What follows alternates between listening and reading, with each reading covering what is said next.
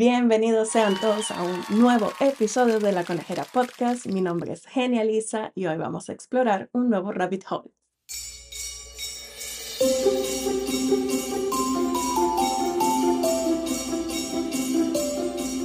Hola chicos, ¿cómo están? Pues hoy vamos a tener un episodio un poco especial y es que me van a ayudar a hacer, bueno, a montar mi arbolito porque sí, eh, para cuando salga este video, hoy estamos grabando, es 12 de diciembre, me parece.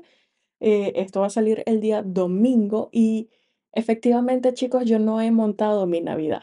¿Por qué? Porque eh, estuve de vacaciones, estuve enferma, tenía que arreglar un montón de cosas, así que, pues nada, estamos casi que a 25 de diciembre, 24 de diciembre y no he hecho nada. Por lo menos tengo una matita de Navidad esas rojitas que todos conocemos, y me compré un, como una bola de cristal super cute, ah, y es todo lo que tengo de Navidad. Así que anoche dije, ¿saben qué? Yo tengo que armar mi arbolito porque yo soy fan de la Navidad. De hecho, para grabar el video estoy vestida como una noche buena eh, americana, completamente americana.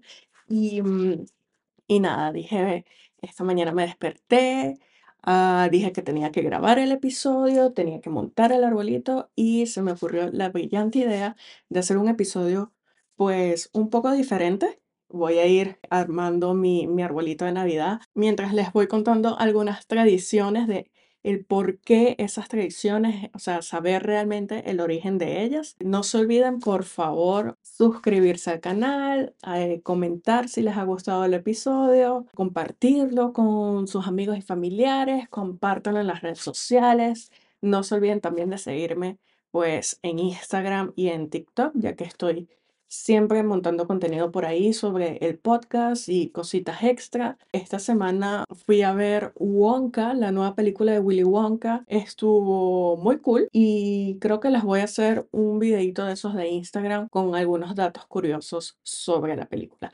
Así que bueno, nada, pues dicho esto, vamos a comenzar mi arbolito. Así que pues nada, vamos a ver aquí. Yo les tengo algunos datos que quiero ir comentándoles. No sé cómo va a salir esto en realidad porque pues los datos los tengo ahí anotados en la computadora y tengo que ir armando. Entonces ténganme paciencia, por favor. Básicamente, obviamente lo primero que quiero explicarles. Ah, creo que es algo que todo el mundo sabe, pero ¿qué es la Navidad? Pues básicamente es una festividad cristiana donde se conmemora el nacimiento de Jesucristo. Entonces, esto lógicamente se celebra los 25 de diciembre, como ya todos saben. Creo que es un dato nada innovador para ustedes. Se, se celebra el 25 de diciembre, excepto por la Iglesia Ortodoxa rusa y otras iglesias orientales que se rigen en realidad por el calendario juliano, donde realmente se festeja es el 7 de enero. ¿Qué es el calendario juliano? Vamos a ver qué es eso, porque creo que es el calendario normal. Vamos a ver. Esta es la idea también de un rabbit hole, ¿no? Que de repente vemos un término que no conocemos y vamos a explorarlo. Es el el que todos conocemos, 12 meses, 365 días. El calendario gregoriano se originó en España y sustituyó gradualmente al calendario juliano en algunos países. Por ejemplo, en el calendario gregoriano hoy es 12 de diciembre y en el calendario juliano, hoy estamos a 29 de noviembre, así que el calendario juliano vamos a decir que está en el futuro. Así que bueno, a pesar de ser una fiesta cristiana, la Navidad celebrada actualmente no, no es cristiana, o sea, hay eh, religiones que la celebran y es más comercial, vamos a llamarlo así, y es una ocasión de pues reencuentro familiar, eh, reconciliación entre familias y amigos cercanos, se se ha vuelto más allá que una fiesta cristiana. Creo que no voy a hacer no voy a terminar de armar el arbolito nunca. A ver, vamos a armar esto aquí primero. Vamos a cerrarlo. Aquí estoy armando el arbolito. Ah, no crean que no. Entonces, hablemos de esta ceremonia litúrgica de la Navidad. ¿Qué es una ceremonia litúrgica? Pues es básicamente cómo se llevan a cabo las celebraciones de culto en las distintas religiones. La Navidad quedó establecida fue a partir del siglo VI. Sin embargo, fue en el siglo IX donde la Iglesia Católica adoptó una liturgia específica, es decir, una celebración específica para esta festividad y eso incluye cuatro misas. No sé si las conocen, son la misa de la vigilia, que también se le conoce como la misa del gallo, la misa de medianoche, la misa del alba o de la aurora y la misa del día. No voy a entrar en detalles de estas misas, eso ustedes lo pueden conseguir en, internet y no es el tema realmente del podcast. En el calendario litúrgico, o sea, en el calendario de esta celebración, la Navidad está precedida, es decir, antes de la Navidad, hay cuatro semanas que se les llaman las semanas de tiempo de Adviento. Es un periodo de penitencia y de preparación para la Navidad. La celebración de la Navidad, yo esto mm, no, lo, no lo sabía bien, marca, o sea, cuando celebramos Navidad, marca el inicio del tiempo de Navidad, que se extiende desde el 25 de diciembre hasta la, fe la fecha del bautismo del Señor, que es entre el 9 y el 13 de enero. Pero fuera de la Iglesia Católica, el tiempo de Navidad dura 12 días, que es desde el 25 de enero hasta el 5 de enero, o sea, un día antes de Reyes. Y yo pues voy a seguir al mismo tiempo. Voy a, voy a armar aquí el arbolito porque si no me quedo hablando con ustedes y no, no hago nada. Vamos a ver aquí. Mientras tanto, les puedo ir hablando de otras cosas antes de continuar con el tema. No sé si vieron, esta semana salió, eh, salió una tiradera de, de mm, Arcángel Papiarca uh, para Anuel, que estuvo Ay Dios, si les gustan los chismes, métanse a TikTok. Es más, vayan a ver un video de Chente, que es una referencia para el reggaetón en Puerto Rico. Él es podcaster, básicamente, y hace muy buenas entrevistas. Habla mucho de reggaetón y, bueno, y, de varios temas en realidad. Yo soy fan de, de, Chente, entonces les recomiendo que si quieren saber más del chisme, vayan a ver el capítulo del podcast que hizo referente a justamente esta tiradera de Arcángel para Noel que estuvo, yo pienso que Arcángel mató a Noel. Yo soy fan, súper fan de Arcángel, pero nada, hacer un poco de conversación mientras voy abriendo aquí las ramitas de, de, mi árbol. Este árbol, bueno, es artificial porque yo no sé ustedes si prefieren árbol artificial o natural. Si van a comprar árboles naturales, por favor, sean conscientes y cómprenlo en sitios que estén también al mismo tiempo sembrando árboles porque me parece muy chimbo, muy mal para quienes no entiendan el lenguaje venezolano, que estén comprando árboles y haciendo tala de árboles así sin más para estas fechas. En realidad, teniendo un arbolito bien bonito de plástico, pueden hacer lo mismo. Así que si van a comprar arbolitos natural, por favor, vean bien dónde lo compran, que no sea una vaina loca que no contribuya al medio ambiente. Sé que plástico, bueno, no, no contribuye mucho, pero bueno, esto yo lo, desde que estoy aquí en Suiza, yo lo uso y me ha servido todos estos años años está intacto y parece uno de verdad. O sea, busqué uno, me salió más costoso, lógicamente, pero busqué uno que me fuese a durar muchos años y, y que pareciera de verdad precisamente para que no pierda lo bonito de un árbol natural. Entonces, bueno, ya estoy casi aquí terminando. Tengo que, esto es lo fastidioso de los árboles de plástico, que es que, bueno, tienes que abrirle como que las ramitas y tal. Van a ver que me va a quedar súper lindo. Vamos a empezar ya con algunas tradiciones, esas tradiciones que vemos constantemente, que son navideñas. Al final del capítulo yo les voy a dar algunas tradiciones de algunos países que encontré interesantes y obviamente les voy a hablar de Venezuela porque, bueno, un poquito tampoco me voy a extender mucho, pero obviamente tengo que tocar el punto de Venezuela porque, bueno, soy venezolana y tenemos mucha cultura navideña. Considero yo que somos un país fanático de la Navidad. De hecho, celebramos mucha música. Tenemos un género específico que son las gaitas zulianas, que son típicas de la Navidad. En el Zulia la escuchan todo el año. Pero para nosotros, el resto del país, por lo menos para la capital, la llegada de las gaitas es la Navidad. Yo busqué algunas tradiciones, entre ellas pues está la corona de Adviento No sé si ustedes la han visto. Ella está compuesta por cuatro velas con ramas vegetales como estas ramas de, los arbolitos y se van encendiendo una vela por cada domingo del mes de diciembre. O sea, se va encendiendo una a una en las cuatro semanas antes de la Navidad, es decir, esas semanas del tiempo de Adviento. Esta corona se, se origina en los países del norte entre los siglos 4 y 6, donde durante el frío y la oscuridad de diciembre, pues recolectaban coronas de ramas verdes, estas coronas de los árboles, y encendían fuegos como señal de esperanza en la venida de la primavera. Vamos a ver que muchas de estas tradiciones son basadas en esa espera de la primavera. La corona básicamente está llena de muchos símbolos como por ejemplo la luz que recuerda la salvación, el verde que es la vida y su forma redonda que simboliza la eternidad. Dicho esto, creo que ya tengo la base de mi arbolito. Vamos a poner el otro. Ok. Armarlo es lo que me da como más fastidio, o sea, tener que abrir las, las ramas y todo esto. Vamos aquí. Tuc. Ok. Miren más. Ven que parece. Ok.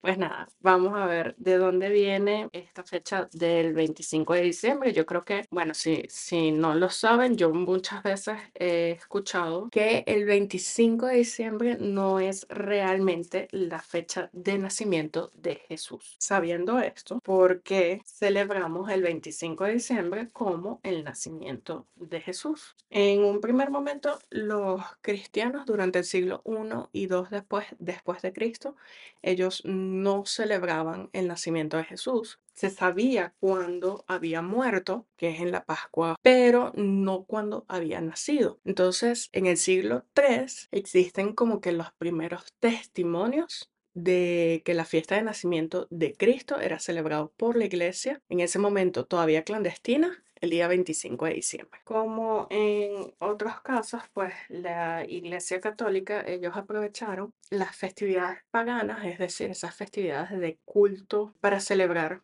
la fe cristiana. Y pues en el caso de la Navidad, el 25 de diciembre, las civilizaciones precristianas, ellos celebraban el solsticio de invierno. Ellos celebraban que la luz volvía de nuevo y que se acababa la tiniebla y las noches largas de oscuridad. Entonces, aunque es una época de frío, pues, y de noches largas, ellos celebraban que la vida vuelve a empezar. Por otro lado, los romanos celebraban eh, del 17 al 24 de diciembre lo llamado las Saturnalias. Estos eran unas fiestas dedicadas al dios de Saturno y mm, a partir de los siglos I y II se instauró el 25 de, diciembre como el día del nacimiento eh, del Sol Invicto, lo que llamaban ellos el Sol Invicto, que es una divinidad que estaba representada por un recién nacido, era un día de fiesta donde no se trabajaba, incluso los esclavos podían hacer fiesta. Entonces los cristianos, la comunidad cristiana que en este momento estaban escondidos, vivían en la clandestinidad, ellos aprovecharon esta fiesta pagana para celebrar el nacimiento de Jesús, del que no conocían realmente la fecha de su eh, nacimiento. Y esto rápidamente pues se difundió, se divulgó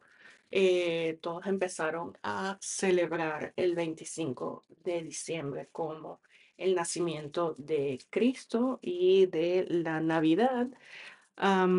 e incluso para los pueblos del norte de Europa, ellos también celebraban las fiestas en torno al solsticio. Entonces era en honor a los dioses como Thor, Odín, y por esta razón no, no les costó mucho adaptarse a estas fiestas paganas de Navidad. Ok, ya hablamos del el 25 de diciembre, ya hablamos de qué es la Navidad, hablamos de eh, la corona, ¿verdad? Estoy aquí como arreglando, se vea, vale.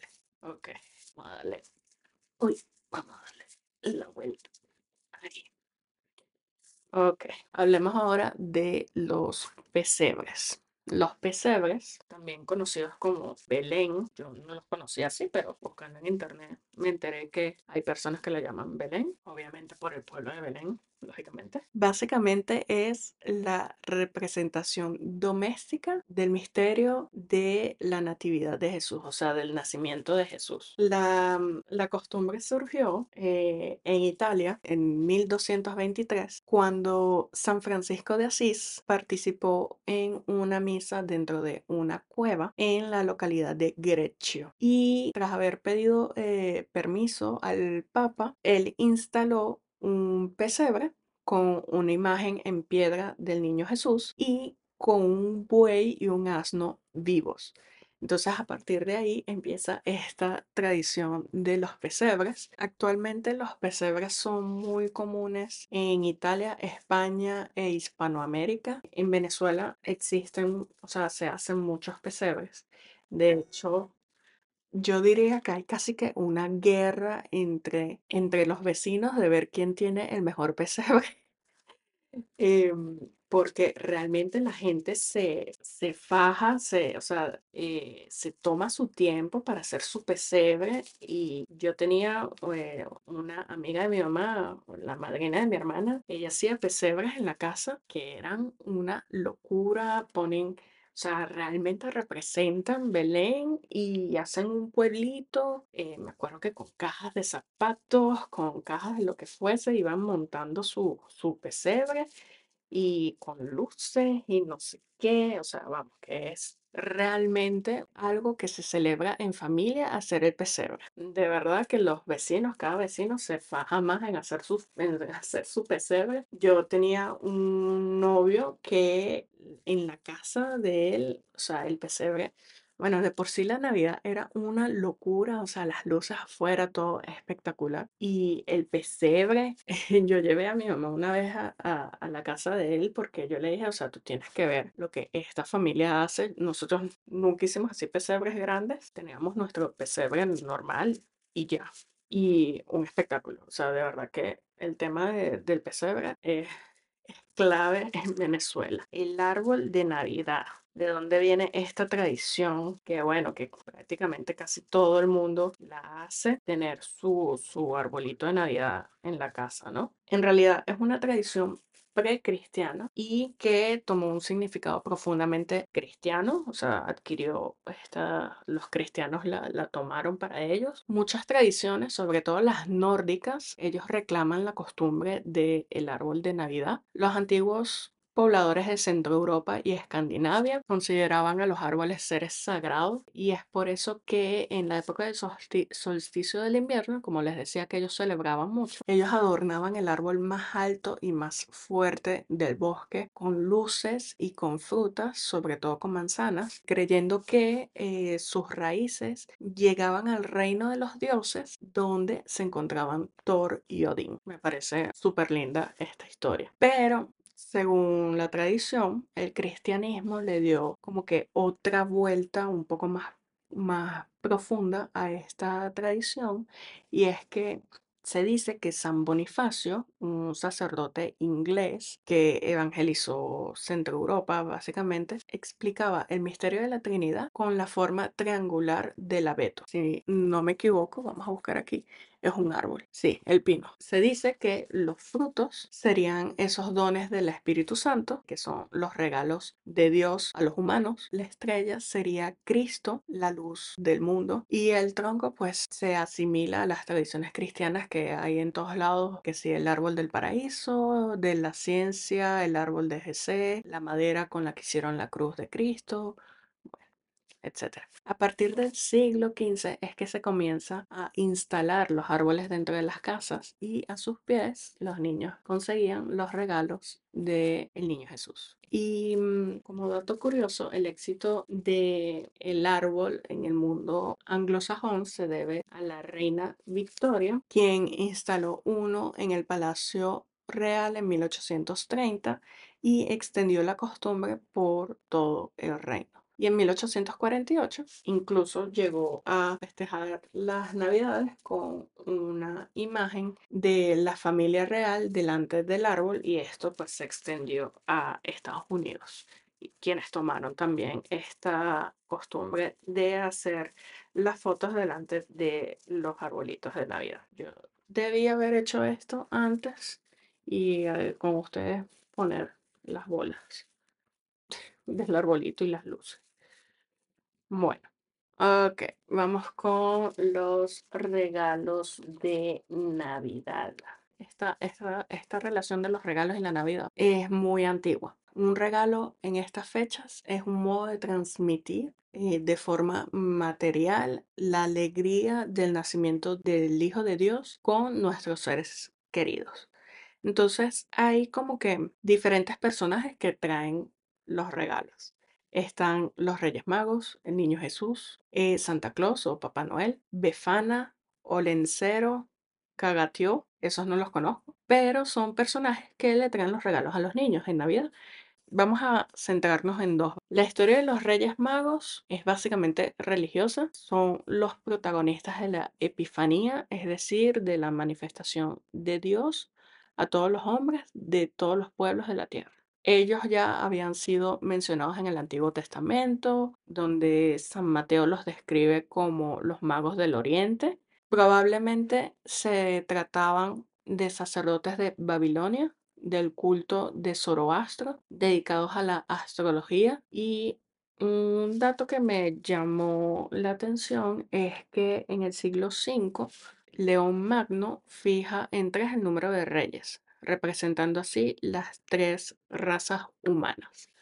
Eh, la semítica, representada por el rey joven, la camítica, representada por el rey negro, y la jafética, representada por el rey más anciano. Y en el siglo XV, con el descubrimiento de nuevas tierras, ellos adquieren sus rasgos definitivos. A lo largo de la historia han recibido nombres como Magalat, Galgalat y Seraquín, Apellicón, Amerin y Damascón, o Ator, Sater y Paratoras. Eh, los nombres Melchor, Gaspar y Baltasar aparecen por primera vez en un pergamino en el siglo eh, eh, en el siglo VII, sí. Los restos de los tres reyes magos, tras ser encontrados por Santa Elena, vivieron un agitado traslado por toda Europa, o sea, los movieron de un lado para otro, hasta que reposaron finalmente en la Catedral de Colonia. Me imagino que eso es en Alemania. Ciudad de Alemania, sí. Eso. Vamos ahora con la historia de Papá Noel, Santa Claus,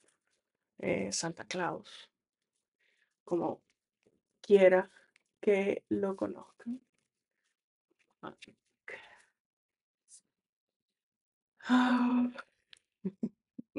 Falta poco. Y esto es nada más para, em, para abrir el arbolito. O sea, todavía me falta decorarlo.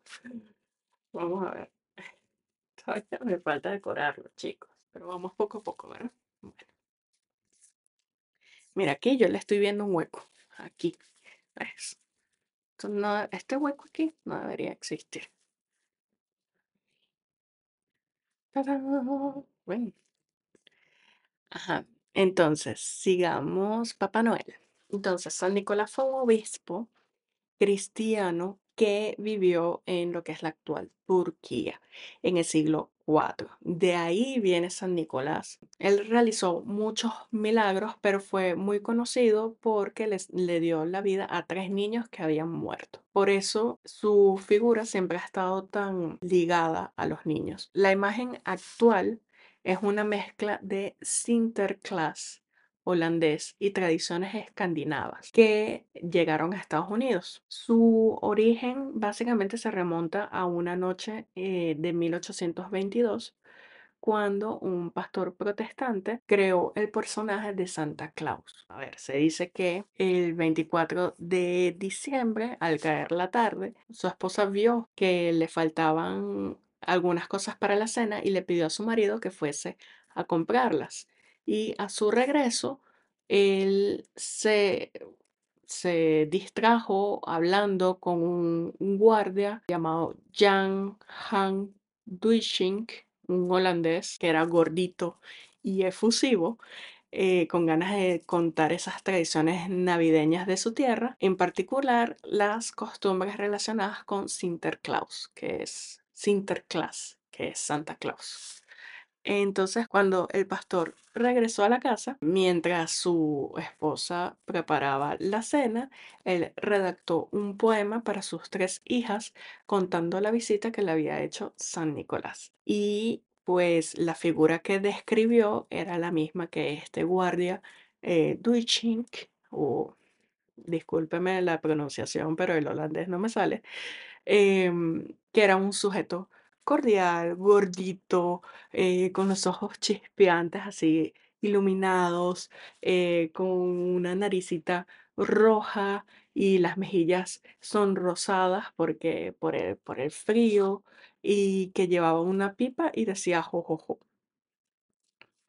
Y aunque pues eh, se llamara San Nicolás, pues no tenía nada que ver con el obispo San Nicolás de Turquía. Pero bueno, a pesar de esta historia, todo se ha ido como que deformando con el tiempo, existen como que muchas, eh, muchas leyendas de dónde surge eh, este personaje de San Nicolás, pero sí se sabe que en 1624 llegó la imagen de Santa Claus o Sinterklaas a Estados Unidos desde Holanda, entonces le dio ese, ese toque que conocemos hoy en día, ese gordito vestido de rojo. Em, pero en 1930 fue la clave del Papá Noel que conocemos hoy en día porque Coca-Cola adquirió pues los derechos de este personaje y comenzó a utilizarlo en sus anuncios publicitarios. Para esto se, pues, se, se asignó el- ese traje típico rojo con el que conocemos a Santa Claus y esos tonos rojos y blancos y ese gorrito con el pompón am, gustó tanto a la sociedad que pues se arraigaron a las costumbres navideñas y se convirtió pues en todo un clásico de la Navidad. Bueno, ya terminé de montar el arbolito. Ahorita me toca pues eh, ponerle las luces que son un fastidio. Pero vamos a seguir con el podcast. Am, déjenme ver aquí qué más me falta del podcast. No falta mucho. Vamos a... Esta me pareció muy interesante. Sobre los calcetines que se cuelgan. Eh, bueno, si tienes una chimenea falsa como la que tengo yo.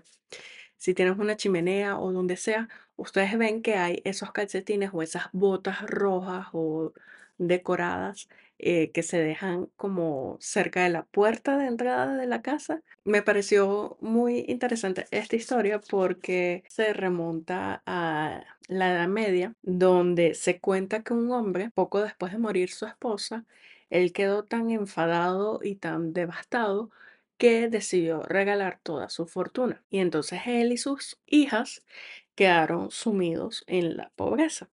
Y cuando las jóvenes se iban a casar, él no tenía ni un peso, él no tenía nada de dinero para ofrecer eh, a modo de dote, como ustedes saben, pues en la antigüedad la familia de la novia era quien pagaba todo. En esa época, pues nada, era, era la costumbre.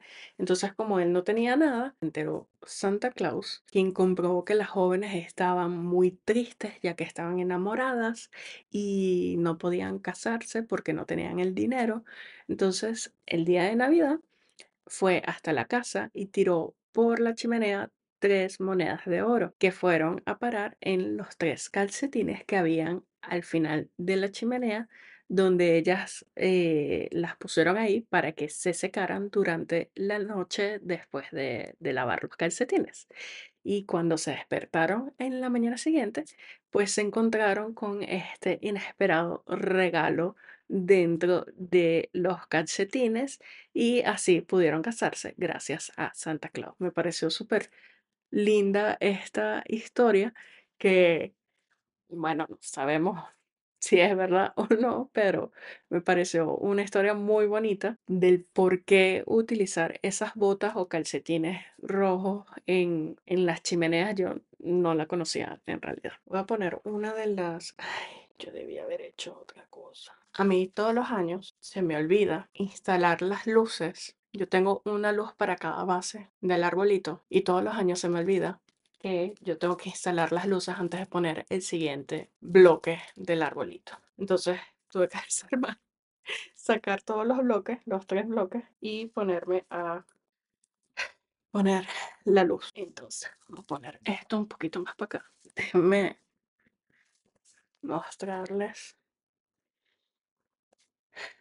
No se ve bien si lo pongo aquí.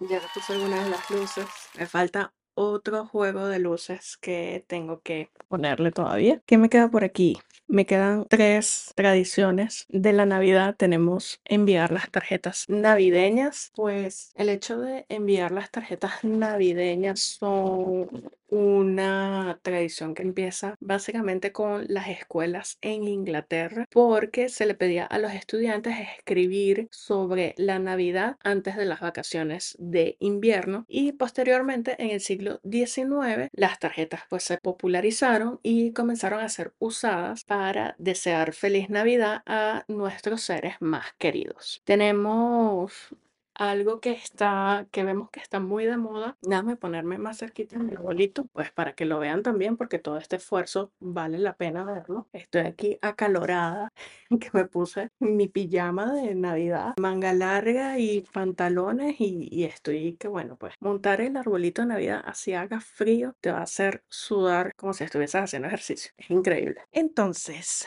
¿qué nos queda por aquí? El calendario de Adviento, que es algo pues que vemos mucho de que está de moda ahorita, sobre todo, bueno, es, es- está hecho realmente para el disfrute de los niños. Esta tradición se remonta a Alemania, esa Alemania protestante del siglo XIX, cuando los niños encendían una vela cada domingo de Adviento, es decir, durante cuatro semanas antes de la Nochebuena del 24. También era común que ellos pintaran con tiza en la pared o en las puertas de las casas un total de 24 rayas, las cuales se iban borrando desde el día 1 de diciembre hasta llegar el 24 de diciembre, como para ir contando los días hasta la llegada de la Nochebuena. Pero no fue hasta en 1902 que una librería protestante en Hamburgo, en Alemania, pues lanzó al mercado el primer calendario de Adviento impreso realmente. Y un año después, el editor empezó a vender imágenes navideñas para ser recortadas y pegadas en las 24 casillas del calendario. Así es como esto se transformó como en una especie de reloj de Navidad con 24 números que fue evolucionando hasta tener hoy en día 24 ventanitas que se abren y contienen sor- sorpresas. Bueno, hoy en día con productos o con chocolates también eh, suele suceder, pero en aquel momento pues eran imágenes de ciudades, paisajes, paisajes invernales más que todo y motivos cristianos. En la década de los 50, sobre todo en 1958, en Alemania surgió el primer calendario de chocolate como lo conocemos hoy en día, que cada día vas abriendo pues tu ventanita y vas teniendo un chocolate por día. Entonces, actualmente esto se ha popularizado, es lo más vendido en Navidad y es por eso que las marcas incluyen pues sus productos en cada ventanita del conteo hasta que llega pues la Nochebuena y pues obtenemos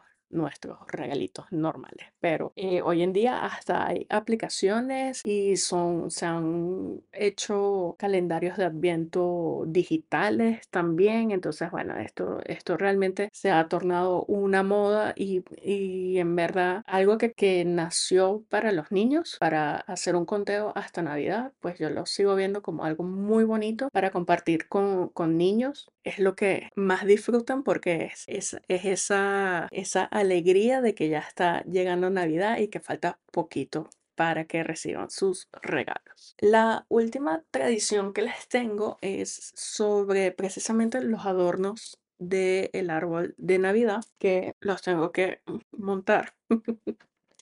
es lo último que me falta, pero ya voy a terminar con ustedes porque si no, no, no avanzo. Los adornos de, del árbol de Navidad, pues normalmente son bolas, estrellas o herraduras que se cuelgan como adornos y estos representan eh, antiguas piedras, o sea, lo que antes se ponían como piedras, manzanas u otras cosas que adornaban eh, el roble. Como les dije antes, en los países escandinavos, pues ellos adornaban los árboles con principalmente con frutas o con piedras o lo que fuese. Cada uno de estos adornos tiene un significado. Las lucecitas han sustituido las velas que simbolizan esa luz del mundo. Se dice que las herraduras que traen buena suerte. Las piñas, las piñitas, como estas, eh, estas que están aquí, las piñitas, como las piñas de los árboles, simbolizan la inmortalidad. Las campanas muestran la alegría navideña. Las manzanas o bolas de Navidad representan la abundancia y la estrella que se pone en la punta del árbol, pues representa la estrella de Belén. Por ahí, esas tradiciones más comunes, eh, de dónde vienen y cuál es realmente esa historia detrás de, de estas tradiciones,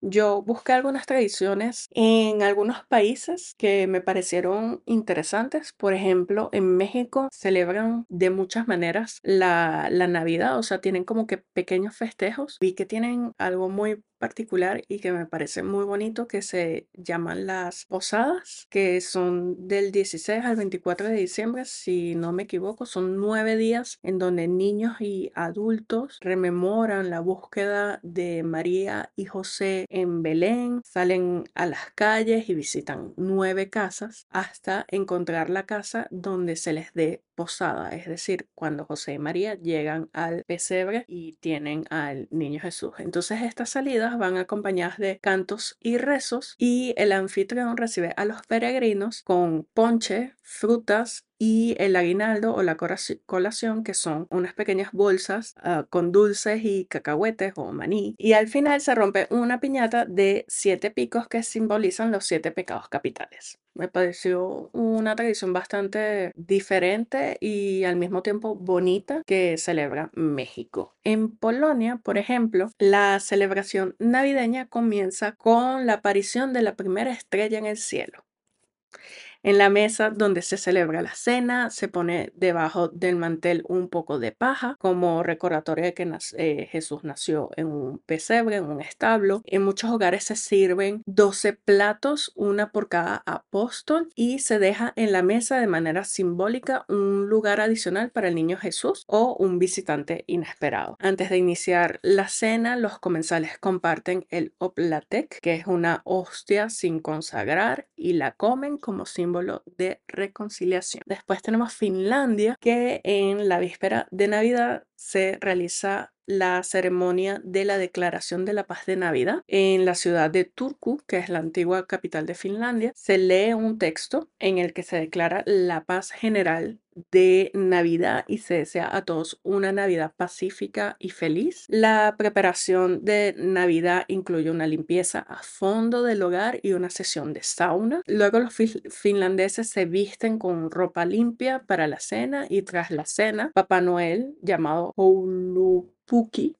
Visita las casas, a, veces acompañado de un elfo. En Ucrania, la Navidad se celebra en dos fechas, el 25 de diciembre para los católicos y protestantes y el 7 de enero para los ortodoxos. Entre los adornos con los que se decoran los árboles de Navidad se encuentran algunos con forma de telarañas, en los que se coloca una araña artificial, esto es súper raro, siguiendo una leyenda sobre una mujer que, una mujer que era pobre y decoró su árbol de esa manera y luego vio cómo las telarañas se convirtieron en hilos de plata. La cena de Nochebuena se conoce como Santa Cena. En ella se sirven, igual que en Polonia, se sirven 12 platos, uno por cada apóstol. Durante la comida se habla con voz baja y además, como en otras ocasiones especiales, junto a la mesa o en algún otro lugar visible, se colocan los retratos de los parientes fallecidos y al lado de ellos un poco de pan y sal y una copa de aguardiente junto con una vela encendida. Finalmente, pues eh, en Venezuela la Navidad se celebra como una fiesta religiosa realmente. El niño Jesús es quien trae los regalos y es quien desempeña ese papel más importante de las celebraciones. No es tanto Santa Claus o San Nicolás,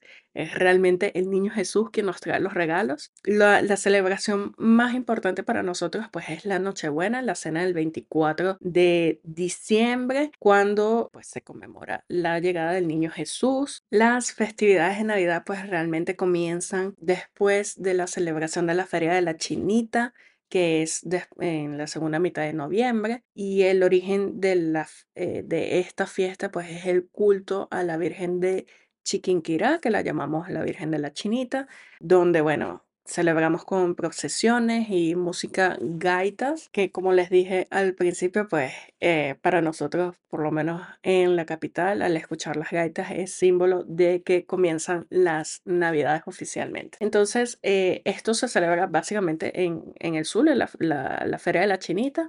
En muchas ciudades las personas se unen para celebrar las patinatas nocturnas en donde los niños salen a la calle a jugar con monopatines, con patines, con bicicleta. Estos eventos suelen estar patrocinados por las iglesias locales de cada barrio y los vecinos pues venden comida típica navideña, chocolate caliente, las hallacas, pan de jamón, ensalada de gallina, panetón, eh, dulce lechosa, galletas, bueno, etcétera. Es toda una fiesta.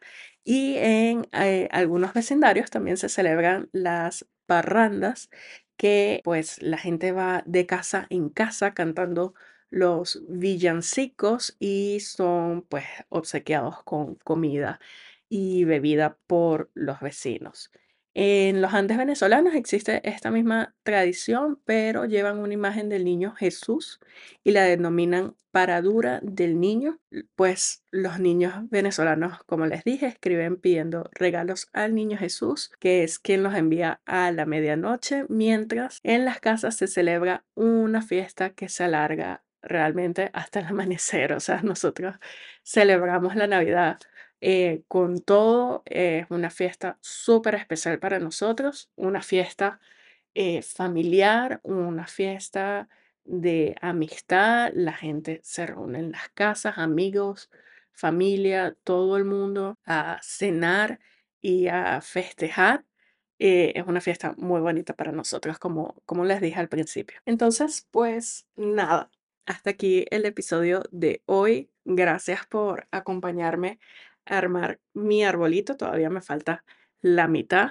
Les voy a dejar una fotico después para que vean cómo quedó mi arbolito. Un poco tarde, ya, o sea, estamos casi que en Navidad realmente. y no lo había montado, pero finalmente pues aquí está. Ustedes me acompañaron, así que gracias por eso, por eh, hacer mi tarde de montura navideña un poco más eh, alegre y diferente. Primera vez que lo hago así, así que bueno, espero que les haya gustado. No olviden comentar si les gustó el episodio. Comenten también esas tradiciones que ustedes eh, conocen. Eh, sé que muchos venezolanos están en el extranjero ahorita, entonces me gustaría saber como esas tradiciones que hacen en los países donde se encuentran actualmente, o si no son venezolanos, pues lógicamente gente que, que vive en otros países, que me comenten cuáles son esas tradiciones navideñas de ustedes, si les gusta la Navidad, si no les gusta, si son el Grinch. y no se olviden de compartir este video. Recuerden que también está disponible en Spotify y en Apple Podcast si se les hace más fácil pues escucharlo mientras están en el coche o lo que sea. Recuerden por favor suscribirse al canal de darle like a los videos. También recuerden suscribirse a mis otras redes sociales. Estoy en Instagram y en TikTok subiendo otro tipo de contenido por ahí. Así que pues nada, concluimos otro intrigante episodio en La Conejera Podcast. Espero que lo hayan disfrutado tanto como yo explorar este nuevo rabbit hole. Les deseo una hermosa, feliz Navidad con sus seres queridos. Disfruten, cuídense mucho. El próximo video seguramente les haré algo sobre las tradiciones de Año Nuevo en los diferentes países. Así que pues hasta aquí el episodio. Nos vemos en una próxima madriguera. Bye.